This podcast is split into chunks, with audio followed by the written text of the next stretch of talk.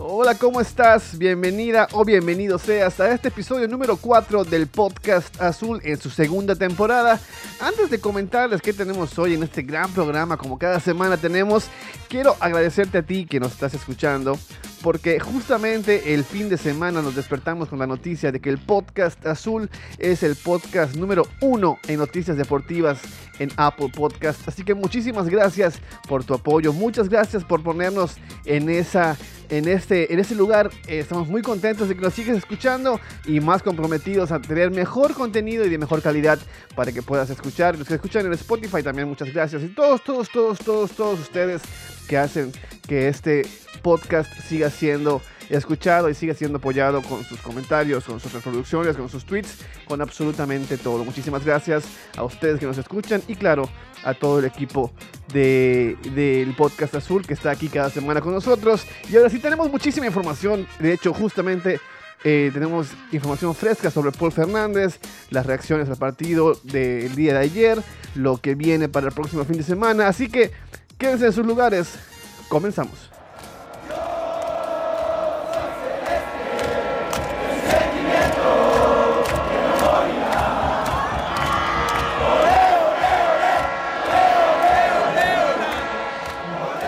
Esto es el podcast azul.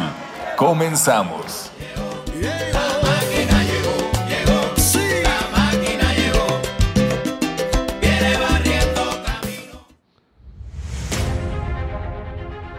Dos equipos surgidos de victorias más que de un buen funcionamiento se vieron las caras la noche del lunes 25 de enero en el partido correspondiente a la jornada 3 del torneo Guardianes 2021. Pachuca llegaba con dos puntos por dos empates previos y la máquina llegaba al Estadio Hidalgo sin puntos en la tabla general.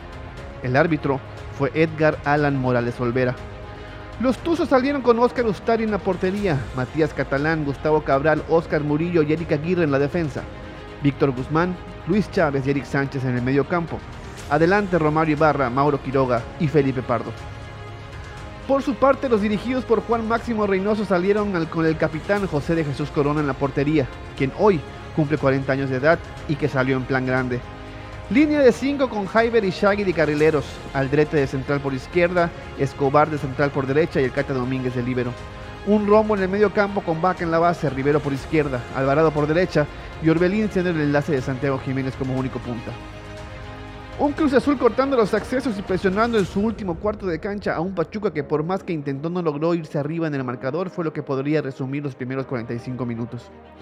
En los segundos 45 minutos se concentró la mayoría de las acciones del partido.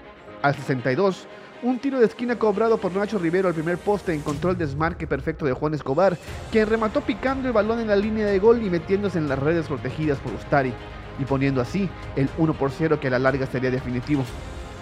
Al 66 el árbitro Edgar Morales marca un clarísimo penal a favor de Cruz Azul cuando Eric Aguirre fue sorprendido abrazando en el área a Adrián Aldrete. Pero minutos después, ante la presión de la directiva Tusa, cuyo palco se encuentra justo encima del cubículo del bar, el árbitro sin pruebas contundentes decidió no marcarlo y reanudó cediendo el balón al portero Tuso. Al 77 un extraordinario pase de Yoshimar Yotun para Roberto Alvarado y un terrible error en la definición en, la mano, en el mano a mano contra el portero hidalguense fueron el envío anímico que necesitaba Pachuca para irse con todo a buscar el empate. Escobar, Rivero y Corona sacaron todos los balones que pudieron terminar en el empate para los locales, hasta que en el 94 Reyes que había entrado al 81 midió mal el balón y ante el tacón de un compañero el comandante Quiroga quedó solo, sin marca y listo para fusilar a Corona que achicó correctamente forzando el remate del delantero que terminó mandando el balón a las gradas. Tres puntos que son oxígeno puro para un equipo que viene con una losa durísimo de resultados, con nueve derrotas en los últimos 15 partidos. Tres puntos de crédito para un proyecto para el que aún no llega la asistencia de la directiva para dar certeza al plantel. Tres puntos en una cancha que desde noviembre de 2015 no se lograban. Tres puntos en el que las formas no son tan importantes hoy como si lo es el resultado.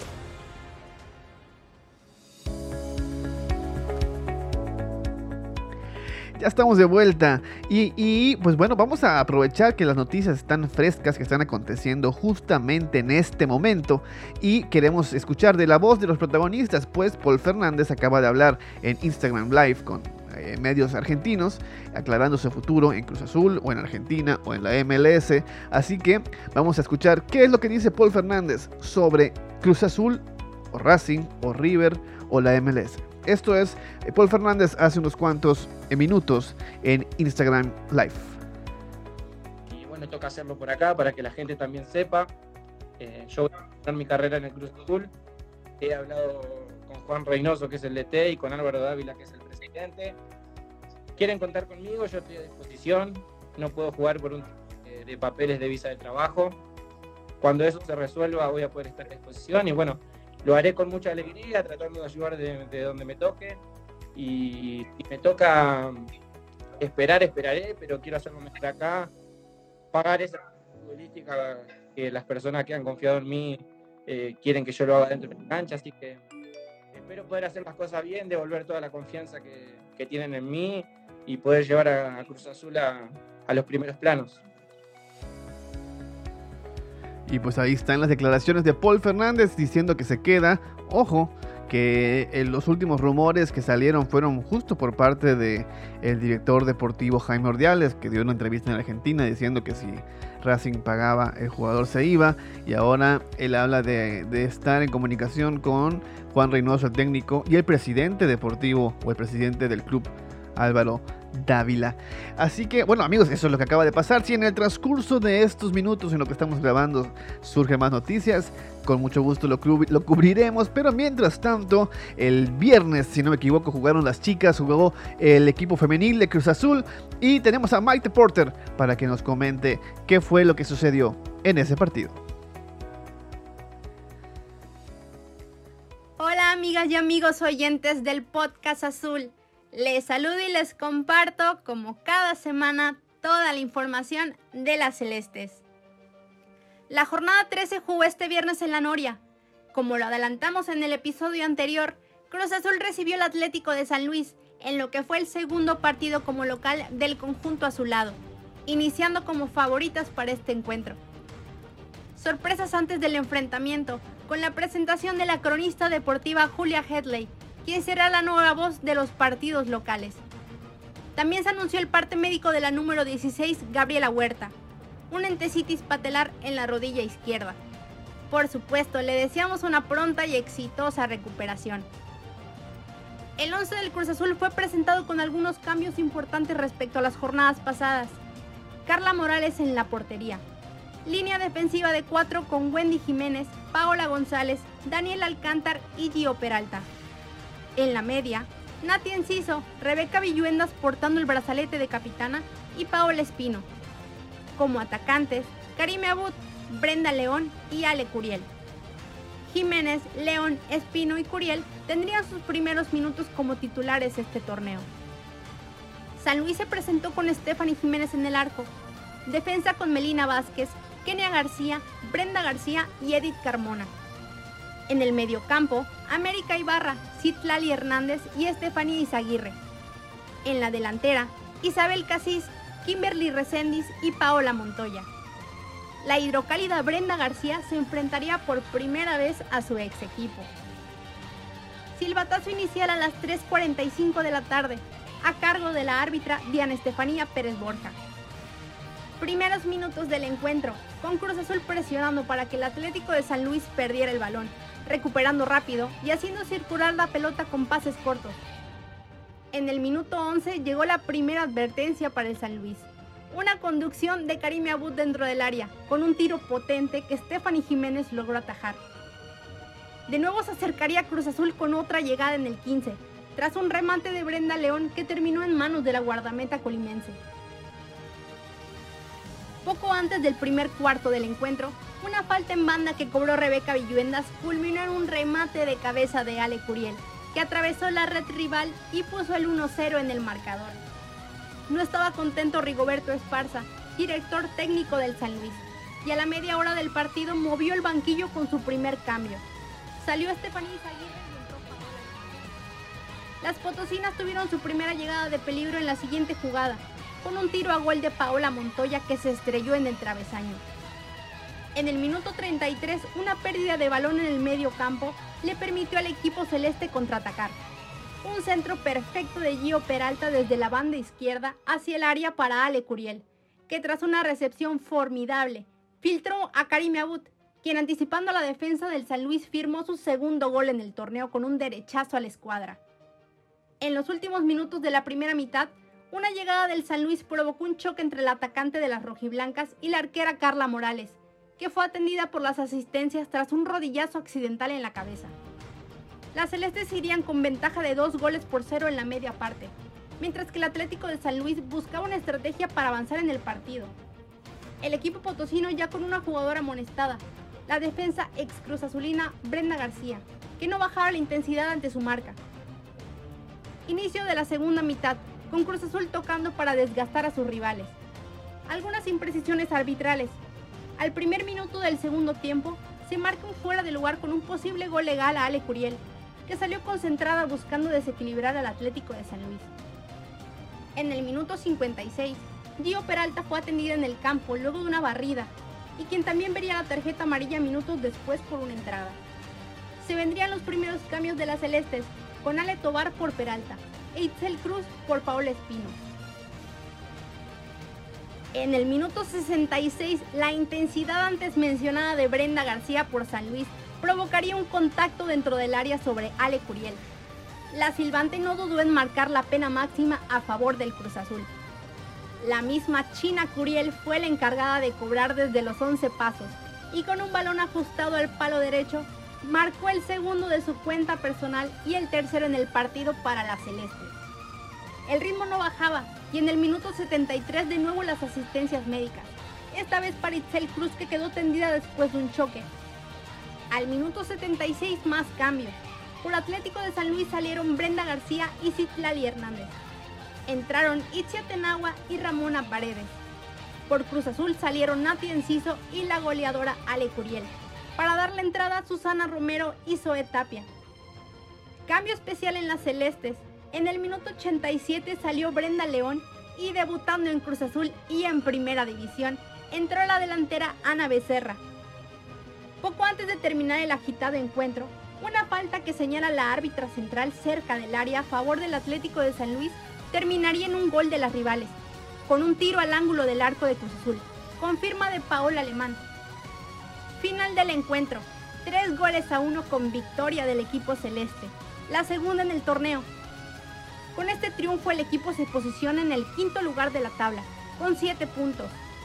Por debajo, le siguen con seis puntos Rayadas y Tigres, las actuales subcampeonas y campeonas. Posición con muchísimo mérito para las celestes, que avanzan con buen pie. El próximo reto, este domingo 31 de enero, visitando al pueblo en el Estadio Cuauhtémoc.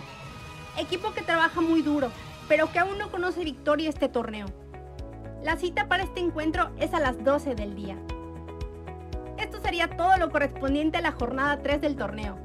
Se despide de ustedes su amiga Maite Porter, no sin antes recordarles que nos hagan llegar sus comentarios y dudas para resolver en el próximo programa. Hasta pronto, Celestes. Muchísimas gracias, mi querida Maite. Esta semana no, no salí al equipo.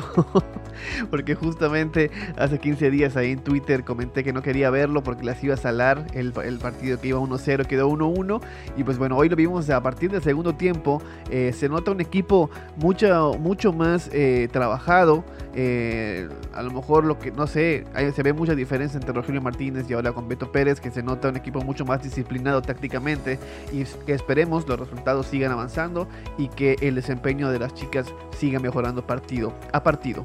Pues bueno, después del viernes, el, mismo día de ayer, eh, tenían actividad eh, la sub-17 y la sub-20. Así que vamos a ir a escuchar a nuestro querido Félix Almanza, que antes de comentarnos sobre las inferiores, tiene su análisis del partido del equipo mayor contra eh, Pachuca. Así que escuchamos a mi querido Félix hablar de su análisis del partido del equipo mayor, del primer equipo contra Pachuca y también del de, reporte de las inferiores. Hola Maki, saludos amigos del podcast Azul. Hoy quiero dividir mi comentario en dos. Primero tocar el tema de la primera división y posteriormente hablar de las inferiores. Arrancamos pues con la victoria 1 por 0 de la máquina sobre Pachuca. hay que poner los pies en la tierra, amigos. No podemos esperar un fútbol ofensivo, un fútbol acorde a un equipo grande, como muchos dicen, que sea dominante, si no tenemos en este momento la capacidad también mental. Hay que tomar en cuenta lo que acabamos de vivir. El equipo sigue golpeado. El equipo sigue falto de confianza en muchos jugadores. Eh, por tomar un ejemplo, me parece que el ejemplo sería Orbelín. Orbelín el torneo pasado al final robaba, hoy no lo veo tan seguro de su capacidad. Y como él, varios más.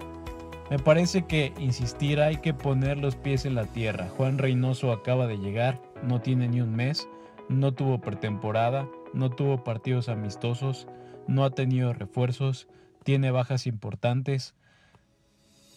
Hay que tomar en cuenta todo eso, amigos. Creo que mucha gente no lo toma en cuenta. Falta contexto. Falta contexto a la hora de pedir que este equipo juegue de otra forma. Yo hoy no le pediría a Juan Reynoso ser ofensivo, ser avasallante. Hoy a Juan Reynoso le pediría ganar, sumar. Hay que sumar. Primero hay que calificar. Y ya eso a nosotros nos consta que muchas veces no sirve arrancar jugando espectacular, no sirve arrancar jugando bonito si al final de cuentas no llegas bien a la liguilla. Y Juan Reynoso ya nos había dicho nuestro amigo José Luis en aquel podcast que nos habló de Reynoso.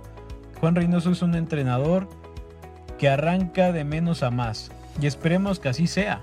Esperemos que así sea, hay que darle su tiempo. Insistir, no lleva ni un mes como entrenador ha tenido muy pocas semanas de trabajo con este club y hay que tomar en cuenta las bajas. Me parece que es muy importante tener eso eh, a consideración a la hora de opinar. Claro que muchos no nos gustó el juego de ayer futbolísticamente, pero era importante ganar, era importante tener tres puntos después de dos victorias, perdón, después de dos derrotas consecutivas en, en la liga y trabajar ya con tres puntos y con un pequeño colchoncito para Juan Reynoso será mejor para preparar el próximo partido contra Querétaro. Hasta aquí mi comentario sobre la primera división y sobre las inferiores. La sub-20 no tuvo participación esta semana ya que cuando se disponían a viajar a Pachuca, el club Tuzo les avisó que tenían un brote de COVID y se tuvieron que regresar. Nada tuvo que ver que no se completara la sub-20, no. Fue un tema meramente de COVID en Pachuca, lo que hizo que ese partido se suspendiera. También la sub-17 tuvo participación, ellos sí, ellos sí viajaron. Por ahí mencionar que Juan Reynoso estuvo presente en ese partido viendo los jugadores. 3 por 2 pierde la sub-17. Eh, más allá del resultado, quiero señalar que este equipo perdía 2 por 0 y lograron a base de, buen fútbol empatar este partido. Desafortunadamente después cae 3 por 2, pero creo que las ganas y el compromiso que este equipo puso eh, fue de destacar. Además un golazo al ángulo, el segundo de Cruz Azul que la pusieron en la escuadra. Muy bien, muy bien para los dirigidos por Jaime Cuesta. Lástima del resultado, pero el, el fútbol estuvo ahí y me parece que hay que destacarlo. Cruz Azul Hidalgo tampoco tuvo participación esta semana en un partido que ya se había suspendido con anterioridad. Lo retomarán después y volverán a jugar el próximo fin de semana. Hasta aquí mi reporte Maki amigos, nos escuchamos la próxima semana.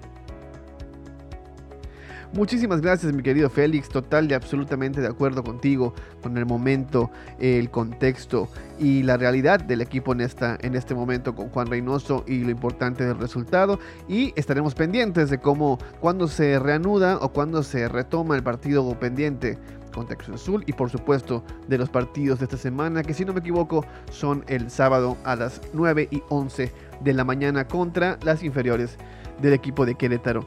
Amigos, tenemos hoy un gran invitado. Si ustedes nos siguen en Twitter, seguramente ya saben de quién estamos hablando, pues lo acabamos eh, de publicar hace unos cuantos minutos. Eh, este, este amigo eh, realmente tiene un programa en YouTube que se llama La Chicharra, en el cual tiene más de 95 mil suscriptores.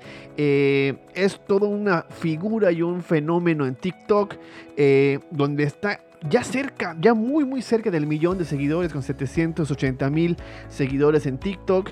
En Twitter lo conocemos como el Cristo de TikTok.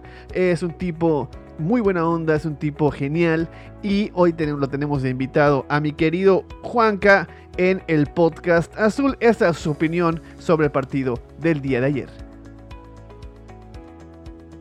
Hola amigos del podcast Azul, eh, mi nombre es Juanca y primero que nada muchas gracias a Maki por invitarme a este podcast tan reconocido por la comunidad cementera. Eh, voy a darles en esta ocasión una impresión breve sobre el paso de Cruz Azul actualmente, sobre la actualidad del equipo y primero que nada creo que eh, todos estamos de acuerdo en que estamos viendo un equipo todavía dolido.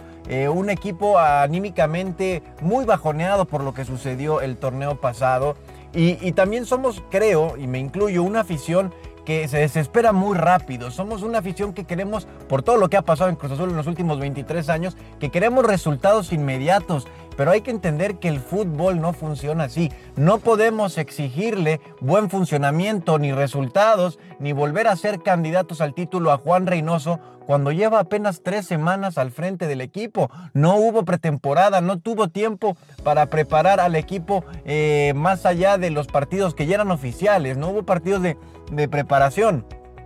Entonces creo que tenemos que entender eh, que se le tiene que dar tiempo a este nuevo proyecto. Entiendo que no queremos estar esperando porque hemos estado esperando mucho tiempo, pero Juan Reynoso no puede hacer magia, no puede hacer magia y no puede hacer que este equipo juegue de la forma en la que todos deseamos con tan poco tiempo eh, al frente del equipo. Ahora, dicho esto, de igual forma Cruz Azul tiene la obligación de entrar a la liguilla creo que hemos visto con otros equipos en otras épocas de entrenadores que, llegan y, con grandes planteles muy rápidamente los pueden meter a liguilla. Yo no creo que podamos exigirle a este Cruz Azul el campeonato, sobre todo estando el León, estando Rayados, estando Tigres, estando América, que también son plantillas muy competitivas. No le podemos exigir esto a Cruz Azul. ¿Por qué? Porque todo es un proceso. Cruz Azul venía a la alza, a la alza, a la alza y terminó el torneo cayéndose, cayéndose en un bache muy profundo y para salir de él se necesita tiempo. Sí tenemos que pedir que Cruz Azul califique a la liguilla,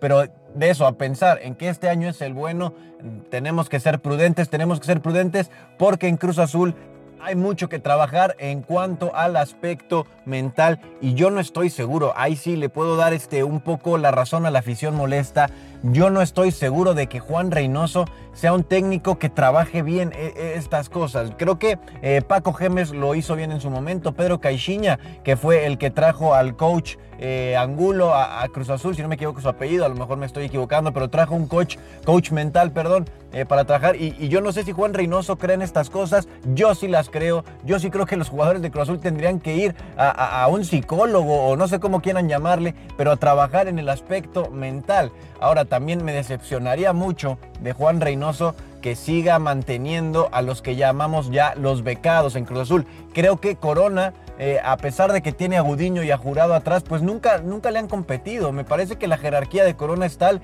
que ni siquiera se ha puesto en discusión su titularidad. Creo que ya, digo, obviamente ellos eh, lo ven día a día, la competencia que tendría que existir con estos dos arqueros, eh, con estos tres arqueros más bien, pero me parece que la jerarquía es tal que, Corona tiene asegurado su lugar pase lo que pase y eso a mí me decepcionaría un poquito. Ahora hablemos del Cata Domínguez, que es uno de los peores futbolistas que ha tenido Cruz Azul desde mi punto de vista en los últimos años y se ha mantenido mucho tiempo.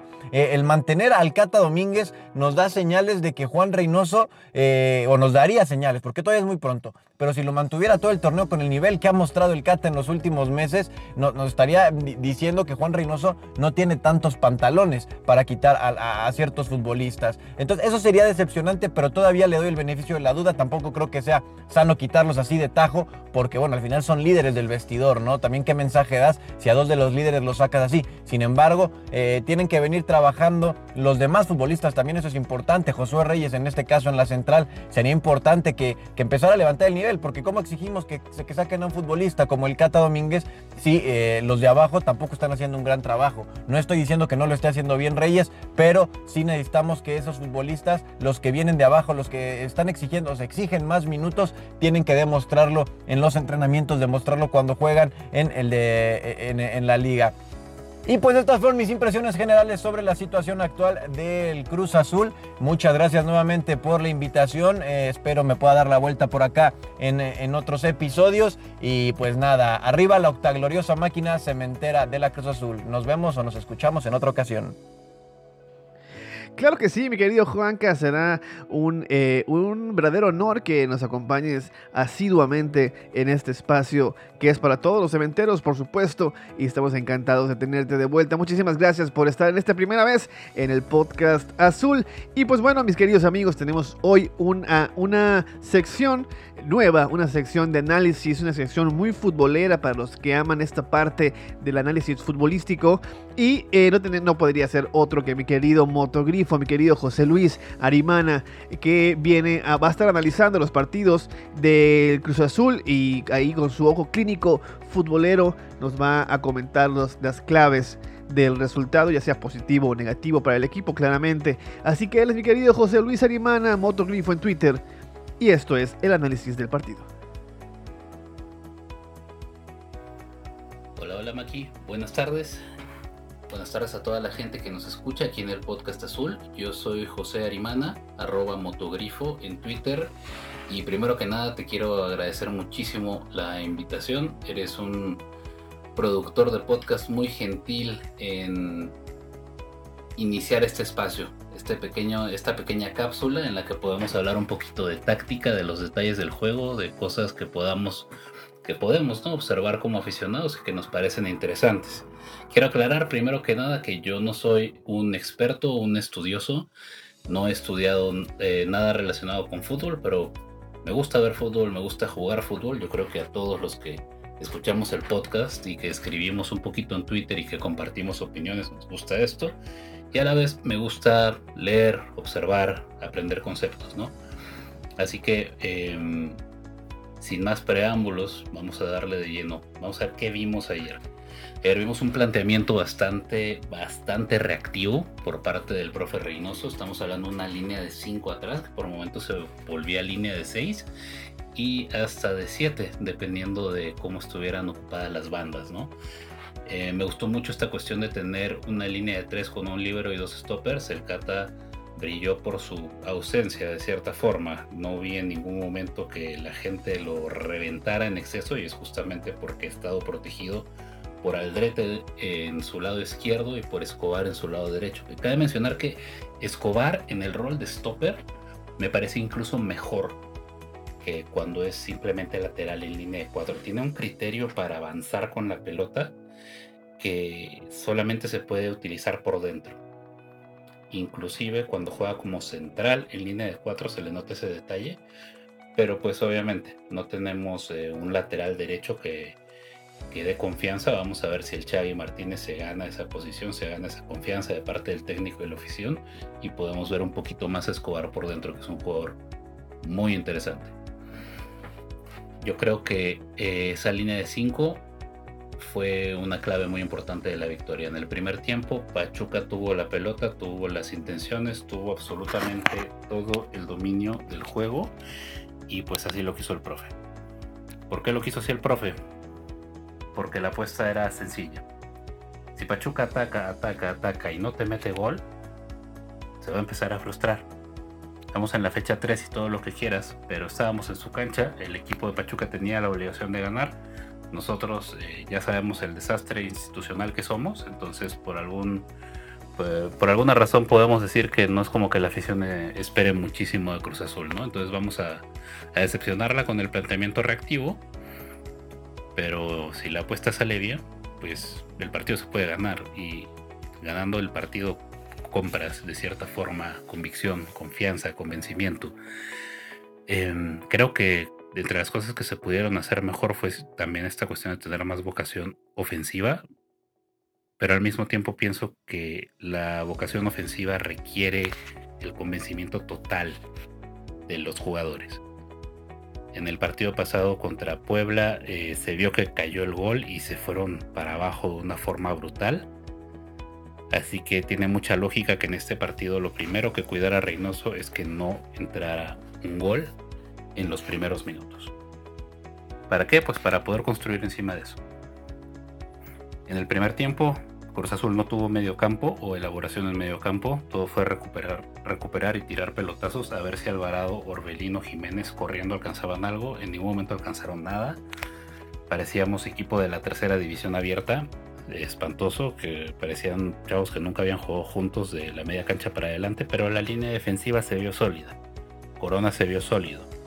Y eso, a lo largo del tiempo, le dio seguridad al equipo. En el segundo tiempo entra Yotun, empieza a pedir la pelota, empieza a tenerla, empieza a repartirla con criterio. Hay una gran, gran, gran diferencia entre recuperar en tu cancha y meter un pelotazo a donde no hay nadie, a recuperar en tu cancha, pasársela a un Yotun que retrasa la jugada 2, 3 segundos y le da tiempo a todos los demás a que se instalen en cancha contraria. Así ganamos el tiro de esquina y después del gol se generó también una, una oportunidad un mano a mano de, Alvarado, de un pase, si no me equivoco, de Rivero o de Vaca, desde la media cancha, un pase bastante bueno. A ver si alguien me puede hacer el apunte de quién fue el que se lo dio. Y pues a mí me da el presentimiento de que si metía ese gol, ahí matábamos el partido. No entró ese gol, ¿por qué? Porque somos Cruz Azul y nos gusta sufrir. Así que tuvimos que seguir, tuvimos que seguir adaptándonos, tuvimos que volver a, cambiar la línea defensiva, a cambiar los nombres, a encomendarnos a, los reflejos de un Corona de 40 años que aún así lo sigue haciendo muy bien. Y pues aún así nos vamos de la cancha de Pachuca con tres puntos que valen oro en este momento. Más convencimiento, un poquito más de crédito con la afición y con la experiencia. Sin Romo y sin Aguilar, probablemente es necesario llenar el área de defensores porque la calidad individual de los que tenemos en este momento, tanto en la banca como en las reservas, no alcanza.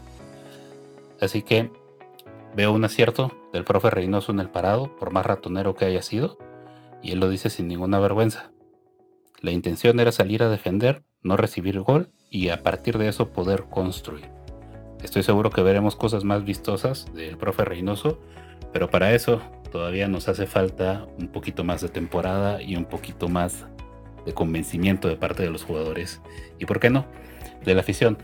Los invito a todos a hacer comentarios sobre esta sección, eh, sobre lo que hemos visto. Si alguien tiene un apunte que se me que pasé por alto, algo que podamos eh, discutir, empecemos la conversación en Twitter. Pueden hacerlo arrobando al podcast azul o a mi arroba personal, arroba motogrifo y yo me encargo ahí de hacer un escándalo para que nos reviente la gente, nomás por defender al profe. Gracias, Maki.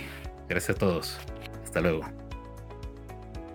Esto no es, no es, necesario el escándalo, mi querido, mi querido José Luis. Muchas gracias. Aquí vamos a estar escuchando tus apuntes eh, futboleros en el podcast azul. Y pues bueno, ese, ese comentario que, dice eh, José Luis, yo les pido también que en caso de que nos equivoquemos, nos corrijan porque yo le atribuí el pase ese largo a eh, Yoshimar Yotun, eh, tú comentas que es Rafael Vaca o eh, Nacho Rivero. Así que si alguien tiene la certeza de quién dio ese pase, que fue un pase espectacular para eh, Roberto Alvarado, por favor coméntenos y díganos en los comentarios de en Twitter o en Facebook, donde tenemos también eh, un espacio para poder platicar con todos ustedes. Amigos, ahora vamos a escuchar la opinión de otra persona que es un gran influencer celeste, ya cada vez profesionalizándose más en el ámbito de la comunicación y un miembro de este equipo que es mi querido Miguel Cámara, que viene a dar su punto de vista. Amigos. ¿Cómo están? Espero que muy bien. En esta ocasión vamos a platicar un poco sobre lo que sucedió en el encuentro entre Pachuca y Cruz Azul. Esta es una opinión sumamente personal. Más allá de las formas, creo que Cruz Azul necesitaba ese tanque de oxígeno y obtener esos tres puntos.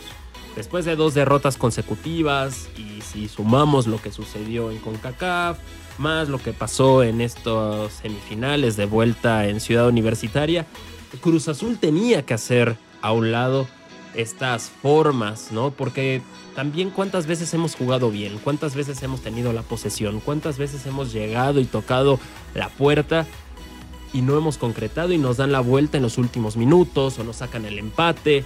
En fin, creo que hoy Cruz Azul necesitaba más que nunca ese triunfo, independientemente si metías línea de 4, línea de 5, línea de 6 o hasta 7 defensas, o si ponías a todo el equipo bajo los tres postes.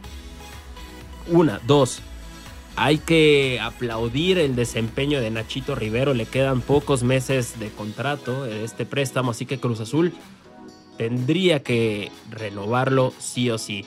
Eh, Juan Escobar, un, un hombre que, que llegó con altas expectativas y ha cumplido. Es un hombre que te hace bien los recorridos, que va muy bien por arriba. Es un hombre que, eh, suma en esta cuota goleadora y en esta ocasión se convierte con un gol, pero el máximo eh, goleador de Cruz Azul en esta temporada. Y para finalizar, me gustaría resaltar la gran actuación del capitán, de José de Jesús Corona. He leído muchos aficionados enojados, reprochándole cualquier tipo de actuación. Y en esta ocasión, como sabemos del potencial que tiene este guardameta, y decimos, bueno, en esta ocasión la reó, ahora hay que aplaudir ese gran desempeño, porque si no hubiera sido por José de Jesús Corona, ahorita estaríamos hablando en este podcast de cualquier otra cosa. Así que, aficionados, como reprochan, también hay que saber aplaudir.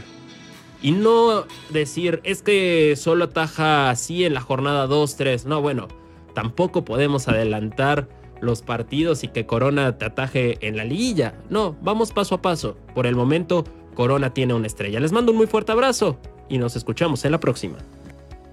Muchísimas gracias, mi querido Miguel Cámara. Te mando un enorme, enorme abrazo donde quiera que te encuentres. Muchísimas gracias por tu comentario, por tu opinión. Y pues bueno, creo que va muy de acuerdo a lo que comentamos, a lo que comenta Félix, a lo que comenta Juanca. Así que muchísimas gracias, mi querido, mi querido Miguel Cámara. Vámonos ahora a escuchar a la voz dulce, a la voz encantadora, a la voz que nos llena a todos el corazón de felicidad.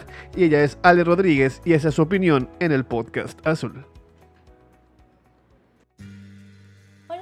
Personas que una semana más escuchan y hacen posible el podcast Azul. Un saludo muy especial para todos ustedes. Llegó la fecha 3 y con ella el compromiso entre Pachuca y Cruz Azul. Los Tuzos llegaban a este encuentro con dos empates previos y un solo gol, mientras que los cementeros contaban con dos derrotas y aún no conseguían anotar. Hay que mencionar que la máquina se había ido con las manos vacías en tres visitas previas al Estadio Hidalgo. Para este partido se dio a conocer la lista de los convocados y como ya sabíamos venían las ausencias cantadas de los titulares Rodríguez, Romo y Aguilar. Dentro de dicha lista, Reynoso convocó a futbolistas de la sub-17, Benítez, y de la 20, Partida y Pérez. El estratega declaró que su plan es seguirlos contemplando sobre todo por no tener la certeza de quiénes podrían reforzar al equipo. El tema de los jóvenes en el primer equipo pareciera agradarle al peruano. Ya veremos cómo van respondiendo en los minutos que pudieran darles.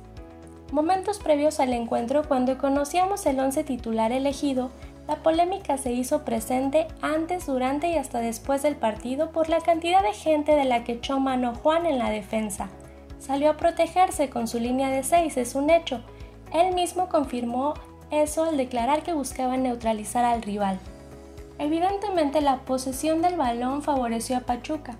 Prueba de ello son las numerosas llegadas y remates a portería que tuvieron los locales. Balones que pasaban desviados pero muy cerca, o viene a mi mente esa jugada en el primer tiempo en la que Corona chica y pasa muy cerquita el balón del primer poste. Una palomita Corona, por cierto. Además es su cumpleaños, no sean malos. Se acababa el primer tiempo y Cruz Azul, en las pocas que buscó el arco rival, no metió en problemas al contrario. El juego al frente de la máquina no era ni de cerca peligroso. Llega el segundo tiempo, ajusta Reynoso y entra Yotun tras la salida de Jaiber que no tuvo un buen primer tiempo.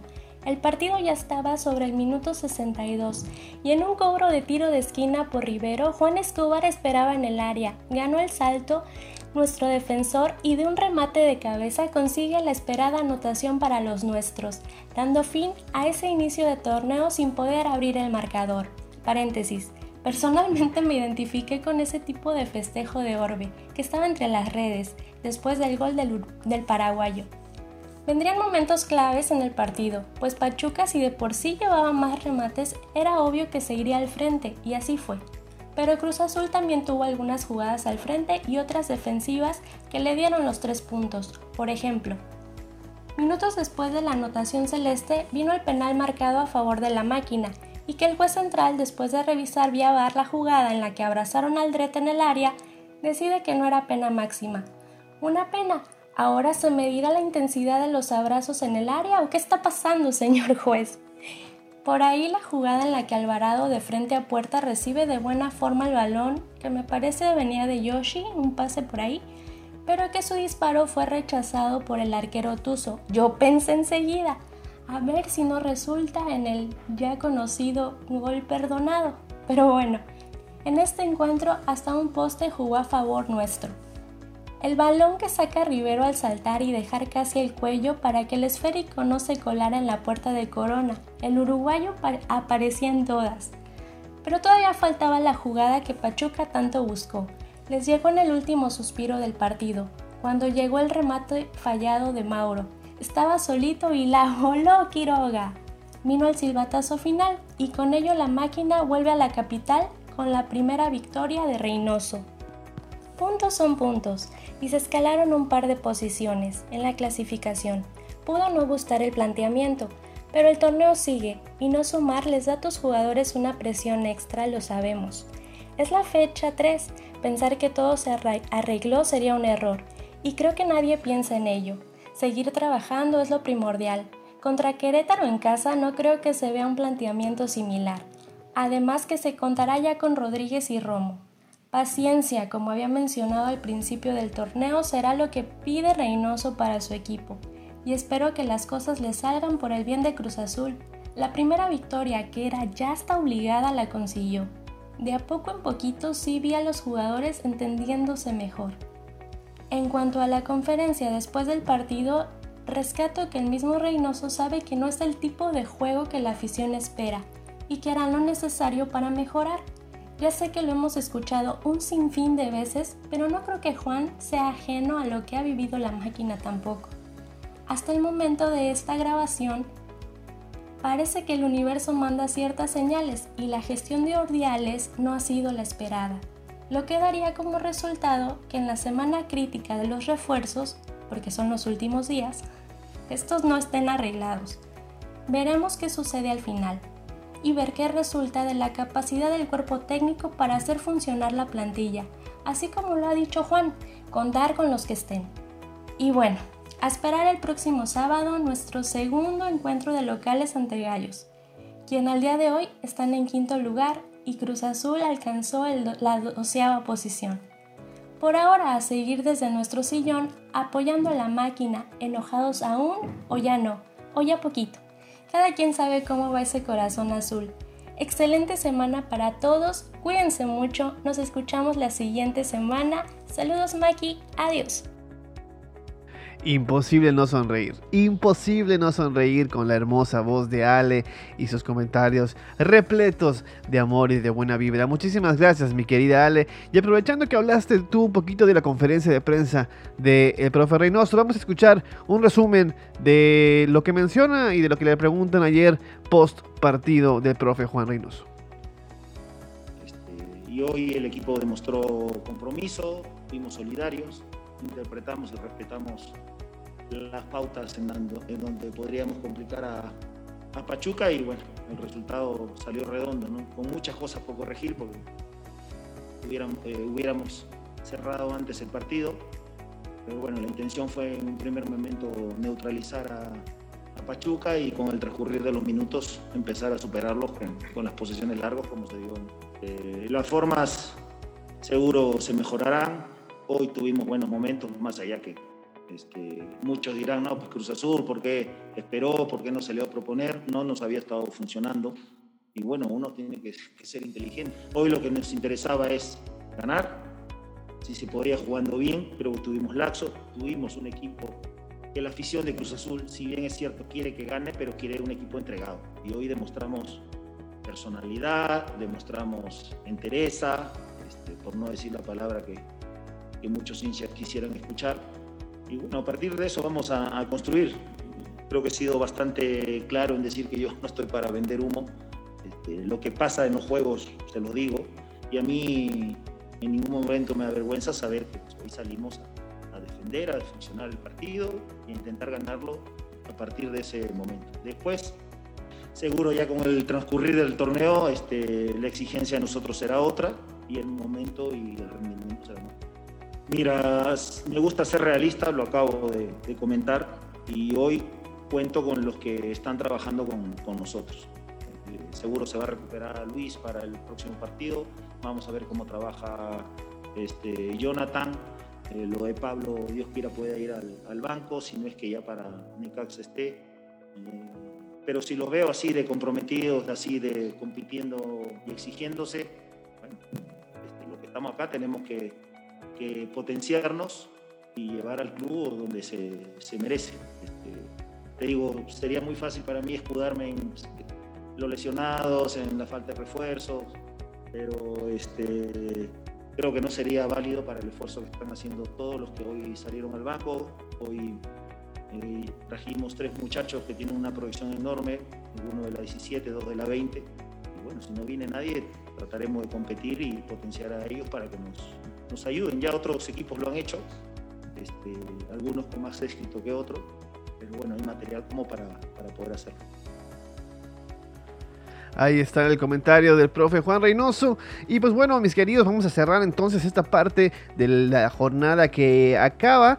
Y saben que cuando es momento de esto, es momento de escuchar también a mi querido Ricky del Hoyo. Pero antes de escuchar, recordarles que si ahora ya están un poquito menos molestos y están buscando eh, algún jersey que les haga falta o algún producto oficial, lo hagan a través de gambetita.com. Ahí en esa plataforma digital que tenemos los cruzazulinos pueden encontrar varios productos de Cruz Azul que pueden ser desde jerseys hasta tazas, llaveros y muchas otras cosas más que puedes encontrar en la plataforma de gambetita.com.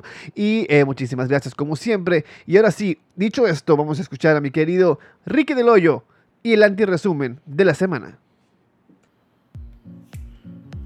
¿Qué tal amigos? Los saludo en otro antiresumen de la jornada aquí en su podcast, el Podcast Azul. Y bueno, una jornada que estuvo algo reducida en fútbol y en cantidad de partidos, ya que la liga aún se siente como si estuviéramos jugando la Copa Socio MX. Y pues bueno, los casos constantes de COVID tampoco ayudan. Esta jornada tuvieron que aplazarse el Monterrey contra León y el América contra Juárez, básicamente porque Monterrey enfrentó al América con más contagios que un motel en Tlalpan.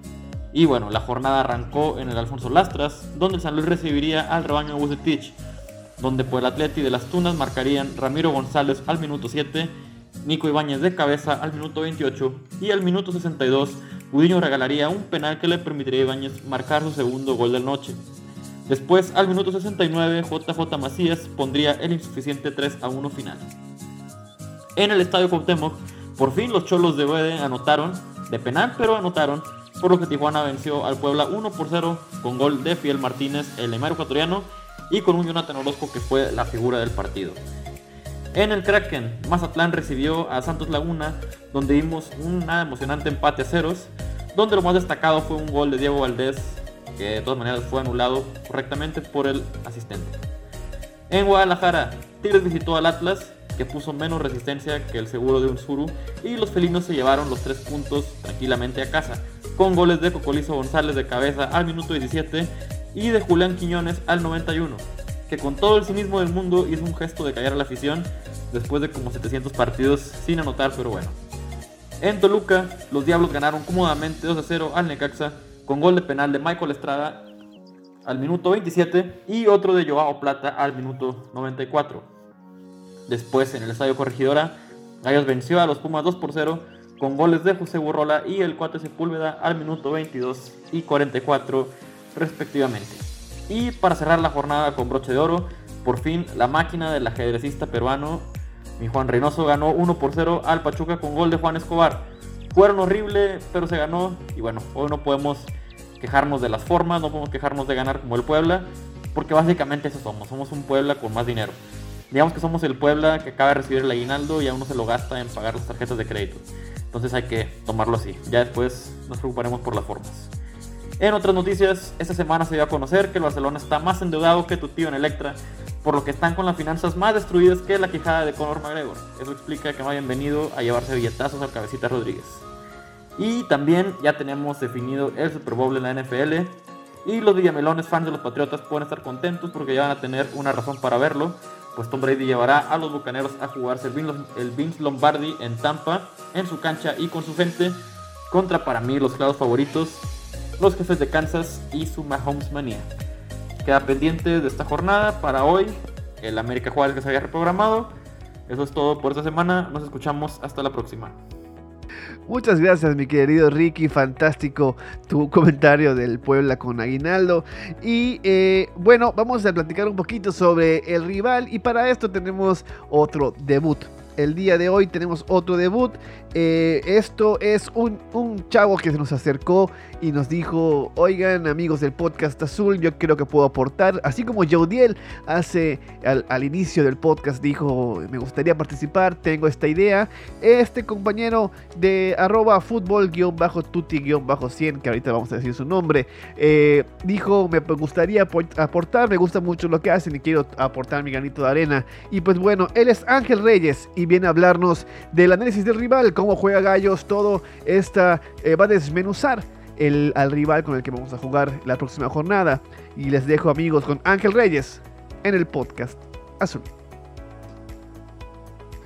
Hola, hola amigos del podcast Azul, ¿cómo están? Bueno, pues hoy vamos a analizar un poquito el siguiente rival, que serán los Gallos Blancos del Querétaro. Después de una victoria un poco sufrida o mucho sufrida ahí en, en Pachuca por 0-1 en el Estadio Hidalgo, eh, nos preparamos para el siguiente partido que es contra Querétaro. Ahora bien, los gallos de Héctor El Piti Altamirano, una grata sorpresa con dos ganados contra uno perdido, perdió en su visita a Toluca con errores a mi parecer arbitrales que los perjudicaron, pero bueno, eh, es parte de. Después de eso ganaron de local ante el Atlas y ante los Pumas de Luna. Ahora bien, veamos cómo juegan los gallos de Héctor Altamirano suele modificar su, formación de acuerdo a cada partido, o eso nos ha mostrado en los primeros tres juegos. De visitante ante los Diablos Rojos del Toluca utilizó un 4-2-3-1, en ocasiones 4-1-4-1, priorizando el aspecto defensivo, la tendencia de la pelota y salir a contraatacar al equipo rival. Ahora bien, de local ha utilizado el 4-3-3, utilizando dos defensas centrales, dos laterales, un tribote, como se le llama, algo parecido a lo que ha ocupado Cruz Azul por mucho tiempo, y tres delanteros que en ocasiones eh, los extremos delanteros suelen bajar un poquito a volantear, pero en sí la base es el 4-3-3, en donde hay que tener mucho cuidado con Jefferson Montero por un lado y por el otro lado con Kevin Ramírez. No creo que venga a proponer tanto el Pite Altamirano al Azteca, más bien creo que va a utilizar algo muy parecido a lo que presentó en Toluca con su línea de cuatro, bien paraditos, con Antonio Valencia como lateral derecho. Me parece que Omar Mendoza, sí, aquel ex Cruz Azulino, que increíblemente presentó un nivel muy bueno contra Pumas, con todas sus limitaciones, como lateral izquierdo. Eh, yo creo que los centrales repetirá Alexis Doldán y Daniel Cervantes. Y aquí es donde puede variar su formación. Yo creo que va a jugar con Fernando Madrigal clavado en la contención. Y en la línea de volantes, seguramente Kevin Ramírez por un lado, Jefferson Montero por el otro. Me queda un poquito la duda si va a utilizar a Gonzalo Montes o Kevin Escamilla en el medio campo para dejar un poquito atrás del delantero Ángel Sepúlveda y ver si juega con Francisco da Costa como como delantero o, con Hugo Silveira. Creo que así se va a presentar Querétaro, en donde nosotros podremos aprovechar un poquito la subida de Antonio Valencia, aunque es un arma de doble filo. Porque con Jefferson Montero, si juega, y con las subidas de Valencia, Aldrete va a tener un día complicadísimo. Si de por sí le cuesta mucho ya la edad y la velocidad al reto, imagínense tener que aguantar a Jefferson Montero y todavía las subidas de Antonio Valencia. Habrá que ver qué manda Reynoso por la, por la banda izquierda en ataque, ya que no tenemos un, un extremo izquierdo punzante. Eh, Elías ya no es, Elías ya es un interior para mi gusto, ha perdido velocidad, entonces ya lo veo más como un interior podremos ver si, si tira un poquito a la banda a Orbelín, al mismo Alvarado, ver si juega el cabeza. y Son ahí como las incógnitas que tengo con, con, Reynoso, pero sin lugar a dudas podremos aprovechar esa, esa subida de, de Valencia para atacar por ahí. Ahora viene en el lado de la defensa central de Querétaro son unas murallas. No, no veo forma de cómo puedan ganarle por arriba con centros a, a Santiago, que seguramente será el, delantero titular.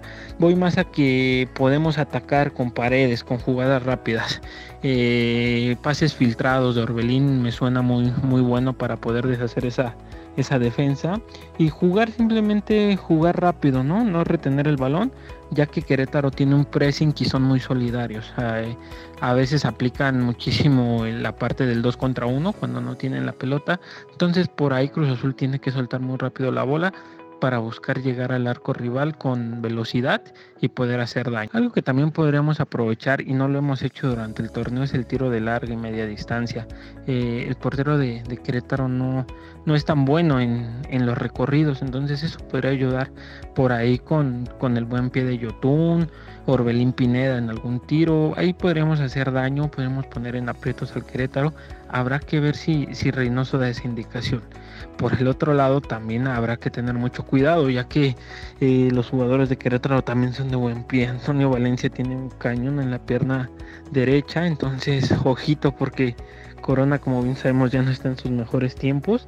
Por ahí se le puede complicar y para muestra el partido con el Atlas donde ganaron sobre la hora con un golazo de larga distancia de su, de su centro delantero. Entonces habrá que estar muy atentos también a esa parte amigos.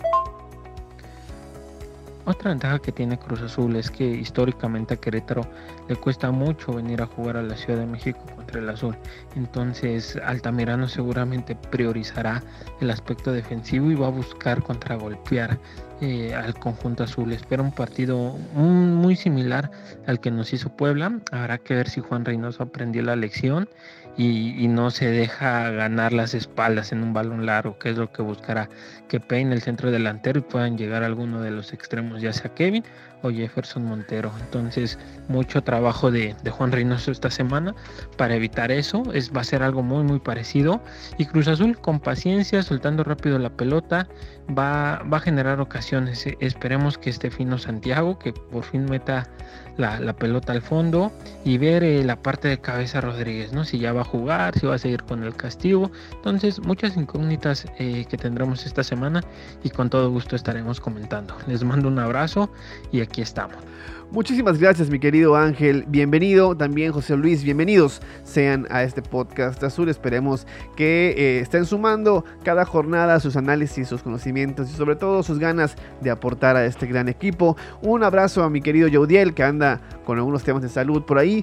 Le mandamos un saludo de parte de todo el equipo de podcast, esperando que se recupere pronto. Y a mi querido Armando Vanegas, que se encuentra en un momento de investigación eh, intenso para poder traer una, una entrega más al podcast azul la próxima semana. Dice que está investigando muchísimo para un, una nueva historia azul, así que le dimos el día para que descanse y se ponga a manos a la obra para la próxima semana en el, en el podcast azul y su sección sobre la historia del equipo eh, solo para eh, eh, apuntar y complementar lo que comenta Ángel del, rival, el partido se va a realizar el sábado 30 de enero en punto de las 21 horas en el Estadio Azteca.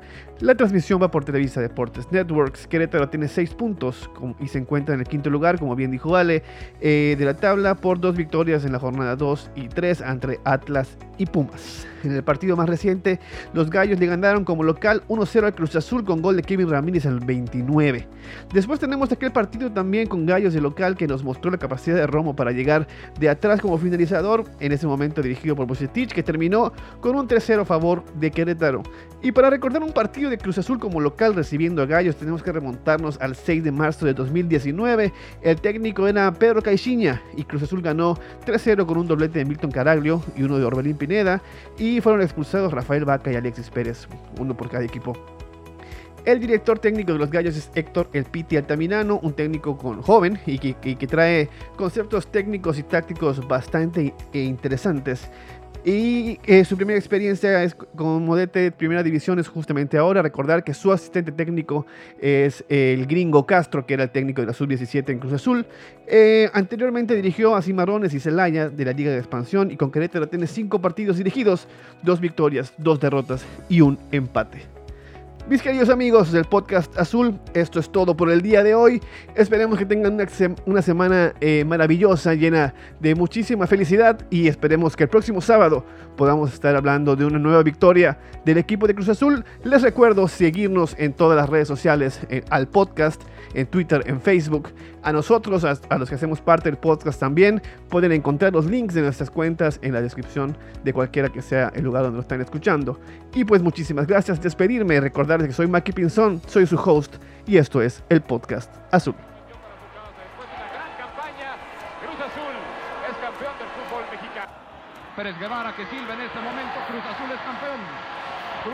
es campeón.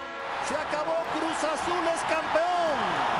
El Cruz Azul es campeón. El árbitro dice se acabó. Campeón. Campeón del fútbol mexicano el equipo de la Cruz Azul.